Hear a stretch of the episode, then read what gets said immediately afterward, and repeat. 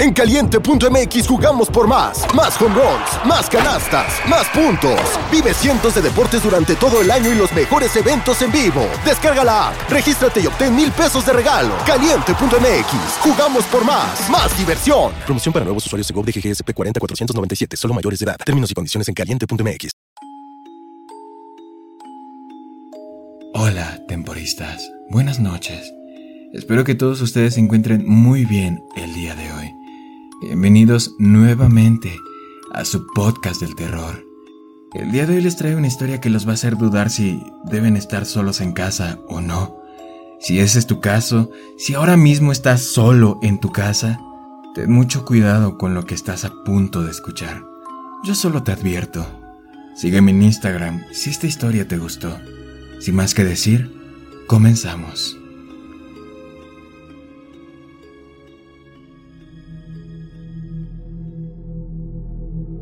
Adiós, Eddie. Mi madre me llama desde abajo. Me quito el auricular del extremo derecho de la oreja y capta el sonido del bullicio general en el pasillo de abajo. Puedo escuchar a mi papá y mi hermana riéndose mientras sacan los abrigos del perchero. Adiós, vuelvo a llamar. Manteniendo los ojos fijos en la pantalla, el juego continúa.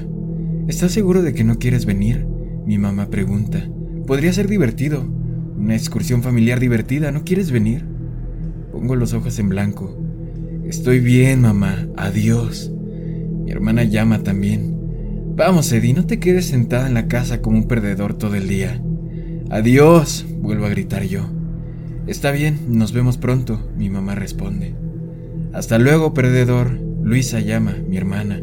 Aunque ella lo dice de buena manera, puedo escuchar a mamá regañarla suavemente. No puedo distinguir las palabras, sin embargo reconozco ese tono. Sus voces se desvanecen y los pasos se suavizan. La puerta principal se cierra.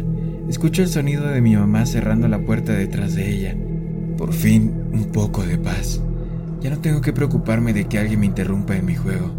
Vuelvo a ponerme los auriculares en la oreja y reinvierto toda mi atención en el asunto en cuestión, asegurando una victoria. Tengo que mantener mi clasificación actual. Una segunda derrota seguida y mi puntuación se hundirá. No puedo permitirme eso ahora. Clic, clic, clic, juego, juego. Golpeo las teclas. Las explosiones retumban en mis oídos mientras navego por el entorno, totalmente absorto, con los músculos tensos mientras hago lo mejor que puedo. Por fin, cerrando la ronda. Aplaudo en señal de victoria y me recuesto. La silla chirría al hacerlo. Me quito los auriculares y me tomo un momento para deleitarme con la victoria, escuchando el suave golpeteo de la lluvia contra la ventana. El día está gris y nublado. El viento suspira suavemente en los árboles de la calle. Miro el reloj. Maldición. Ya ha pasado casi una hora. ¿Cómo pasa el maldito tiempo? Giro en la silla, tamborileando mis dedos contra el escritorio. Veo un rápido reflejo de mí mismo en la pantalla mientras se carga. Me senté en mi computadora, tal como probablemente lo estés ahora, o tal vez estás en tu teléfono, la misma diferencia, conectados, comprometidos y sin embargo, por ahora solos. La lluvia golpea y el juego se congela. El círculo de carga se atasca la mitad de la vuelta. Intento sacudir el ratón, pero también se ha congelado. Joder, por el amor de Dios, lo que faltaba. Murmuro tocando la tecla de escape. Nada. Mm, no sé qué hacer.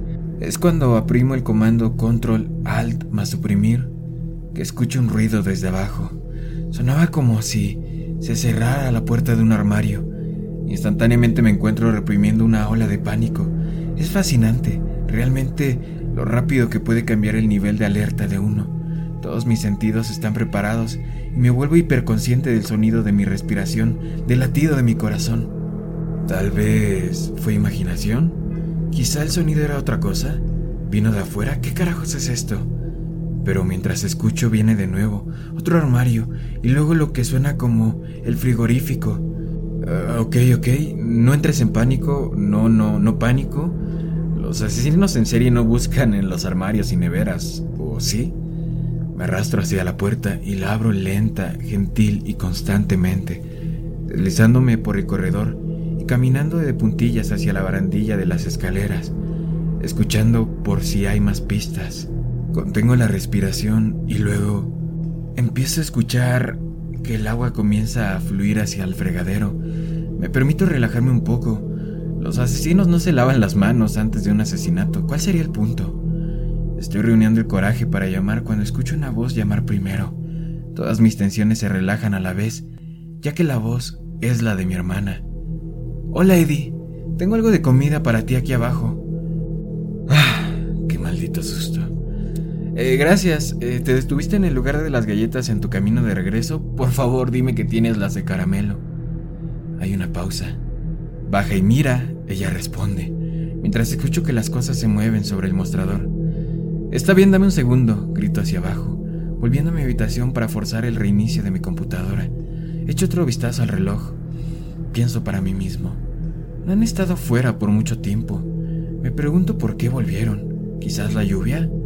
Presiono, presiono y presiono el botón de encendido y luego vuelvo a través de mi puerta hasta la parte superior de las escaleras. Eh, ¿Cómo es que regresaron tan temprano? Pregunto. No hay ninguna respuesta. La puerta de la habitación de mis padres está abierta. Miro a través de ella para ver cómo la lluvia cae suavemente por la ventana al otro lado de la habitación. Por alguna razón desconocida, para mí en esta etapa, la inquietud se arrastra silenciosamente en la parte posterior de mi cabeza. Eh, Luisa, llamo desde arriba, todavía vacilante junto a la barandilla. ¿Dónde están mamá y papá? Hay otro silencio. Camino a lo largo del pasillo, pasando por una pequeña ventana a la calle. El auto de mis padres, al parecer, no ha regresado. Continúa hasta que estoy parado en la parte superior de las escaleras, mirando hacia abajo y hacia el pasillo de abajo. Las luces aún están apagadas y una aura inquietante se filtra por los escalones desde las sombras de abajo. Vamos, Eddie, ven, baja. Viene la voz de mi hermana desde algún lugar invisible. La cocina, creo. Ven a ver lo que tengo para ti. No puedo oír el sonido de los armarios. Ahora no hay susurro, sin movimiento de ningún objeto o bolsas o tintineo de llaves. Mi hermana termina de hablar y luego se hace el silencio. El silencio y el suave repiqueteo de la lluvia. Mis manos me doy cuenta que están sudando. ¿Qué demonios es esto? Pienso para mí. Eddie, vamos hombre, solo cálmate pero algo me obliga a permanecer donde estoy, una fuerza invisible que impide dar un paso por las escaleras y descender al piso inferior. ¿Luisa? Trato de devolver la llamada, pero mi voz me falla, no proyecta la forma en que me pretendía. Me aclaro la garganta, aunque mi boca se ha secado. La, la sensación es incómoda.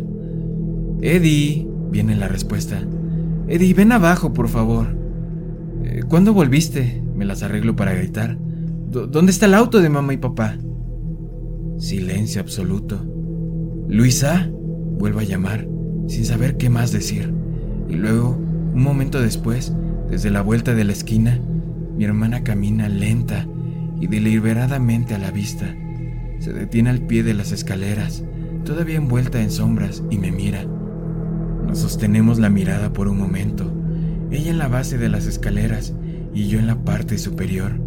Ella no habla y su expresión cambia a una amplia sonrisa. Sus dientes aparecen muy blancos en la oscuridad. Ella hace un movimiento rápido con una de sus manos. Estaba diciendo con las mismas que venga, que me acercara. Y luego se da la vuelta y camina lentamente de regreso a la cocina, fuera de mi vista. No es hasta que no puedo verla que vuelve su voz. Vamos, Eddie. Ven y mira lo que tengo que mostrarte. Los pelos en la parte de atrás de mi cuello se erizan en fría alarma y yo no la sigo. Con la mandíbula apretada y la sangre congelada en mis venas, me retiro rápidamente a mi habitación donde cierro la puerta, quizá un poco demasiado rápido. El ruido sordo de la puerta al entrar en su marco resuena alrededor de las paredes. Menos de un segundo después, exactamente en ese mismo instante, eh, escucho Escucho el sonido inconfundible de algo que sube las escaleras, golpeando descuidadamente las barandillas con crujidos y clamores rápidos y ascendentes. Grito hacia mis interiores y con una oleada de adrenalina agarro mi cómoda. Lo tiro por el suelo hasta su lugar, bloqueando la puerta. Mi maceta se cae y aterriza con un golpe sordo a mis pies. La tierra se derrama sobre la alfombra. Mi corazón golpea mi pecho mientras miro la puerta, tenso y esperando que la manija comience a traquetear, esperando que algo se arroje contra la puerta desde el lado opuesto. Pero ninguna de esas cosas sucede. Los minutos pasan, insoportablemente lentos. Los sonidos de la repentina carrera por las escaleras terminaron tan rápido como comenzaron, y con la mayor precaución presioné tentativamente mi oído contra la madera, escuchando y respirando profundo, esforzándome por escuchar cualquier señal o pista sobre qué diablos estaba pasando. Abre la puerta, Eddie. Susurra la voz de mi hermana desde el otro lado. Salto hacia atrás de la puerta con horror, buscando a tientas mi teléfono en mi escritorio, demasiado asustado para mirar hacia otro lado. Lo agarro y tecleo el código de acceso. Mis dedos temblorosos fallan la contraseña la primera vez y la segunda. La cosa del otro lado de la puerta no llama, no intenta forzar su entrada, solo repite. Eddie, deja de joder. Abre la puerta y déjame entrar. Tengo algo que mostrarte. Trato de llamar a mi mamá primero. Me acerco el teléfono a la oreja temblando. La línea está ocupada. ¡Mierda! Vamos, Eddie. Abre la puerta. Quiero mostrarte algo. Luisa, respondo al fin, mi voz temblando. Me estás volviendo loco. Si esta es una broma, detente, por favor. ¿De acuerdo? Solo para. Abre la puerta, Eddie, ábrela. Abre y déjame entrar. Necesitas ver esto, por favor, ven conmigo. Por favor, si es una broma, te perdono. Solo, deja de jugar conmigo.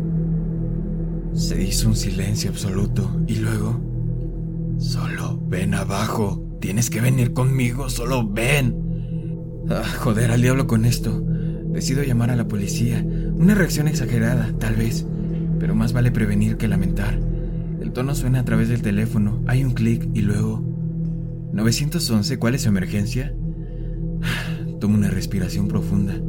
Eh, hola, 911. Hay un intruso en mi casa. Susurro por fin, lo más bajo que puedo. Aunque evidentemente mi hermana se entera. Su voz ha subido de tono. No creo que a ella le guste esto demasiado. Eddie, tienes que venir. Tienes que abrir la puerta. Déjame entrar. Tienes que abrir la puerta. Tienes que abrir la puerta. Déjame entrar. Esto es muy importante, realmente importante. Ven aquí.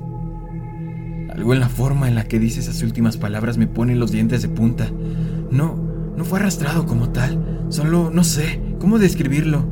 Como si los músculos de su habla se hubieran cansado. Pero a pesar de mi miedo, hago todo lo posible por ignorarla y le doy mis datos a la persona en la línea. La lluvia comienza a golpear el cristal y el viento también se levanta. Está bien, señor, dice después de que le haya dicho mi ubicación. Un automóvil estará con usted en breve. Por favor, permanezca en la línea. Lo hago, manteniéndome lo más lejos posible de la puerta de mi habitación, aterrorizado de que en cualquier momento la persona con la voz de mi hermana vaya a irrumpir. Tienes que dejarme entrar, tienes que venir conmigo. Estaba a punto de morirme. En ese momento juro que escucho pasar un auto afuera y me doy vuelta para mirar a través de la ventana, lavada por la lluvia, y mientras lo hago, mi corazón casi se detiene en mi pecho. Ahí abajo, al costado del camino, al pie bajo la lluvia y mirando hacia mi ventana, justo hacia mí, está mi familia, mi mamá, mi papá y Luisa, simplemente de pie, en una fila, con las manos a los dedos, mirándome, mirando hacia mi ventana, y todos están sonriendo, todos sonriendo con esa misma sonrisa escalofriante, mirándome sin parpadear.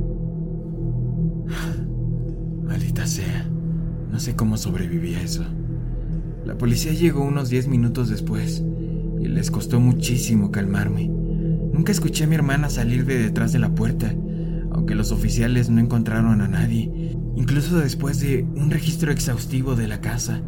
Mi familia afuera desapareció después de que me di la vuelta brevemente. Un minuto estaban ahí y al siguiente se habían ido. Mi madre, mi verdadera madre, Dios lo espere, casi tuvo un ataque de pánico cuando llegó a casa y encontró autos de policía estacionados afuera. Lisa no tenía idea de qué diablos estaban hablando. Ninguno de ellos lo sabía insistió en que no estaban jugando ningún tipo de broma. Puede ser molesta a veces, pero aún así, realmente no puedo verla haciendo algo como esto. No puedo ver a ninguno de ellos haciendo algo como eso.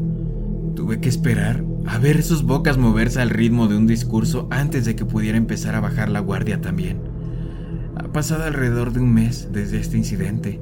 Tengo un candado en mi puerta ahora y no he visto ni oído nada aterrador desde desde ese día. Pero todavía me angustio por la noche y diablos, ¿quién no lo haría? Y te digo algo más también. Cuando mi familia sale y me preguntan si quiero ir, yo siempre les respondo que sí. Nunca te quedes solo en casa.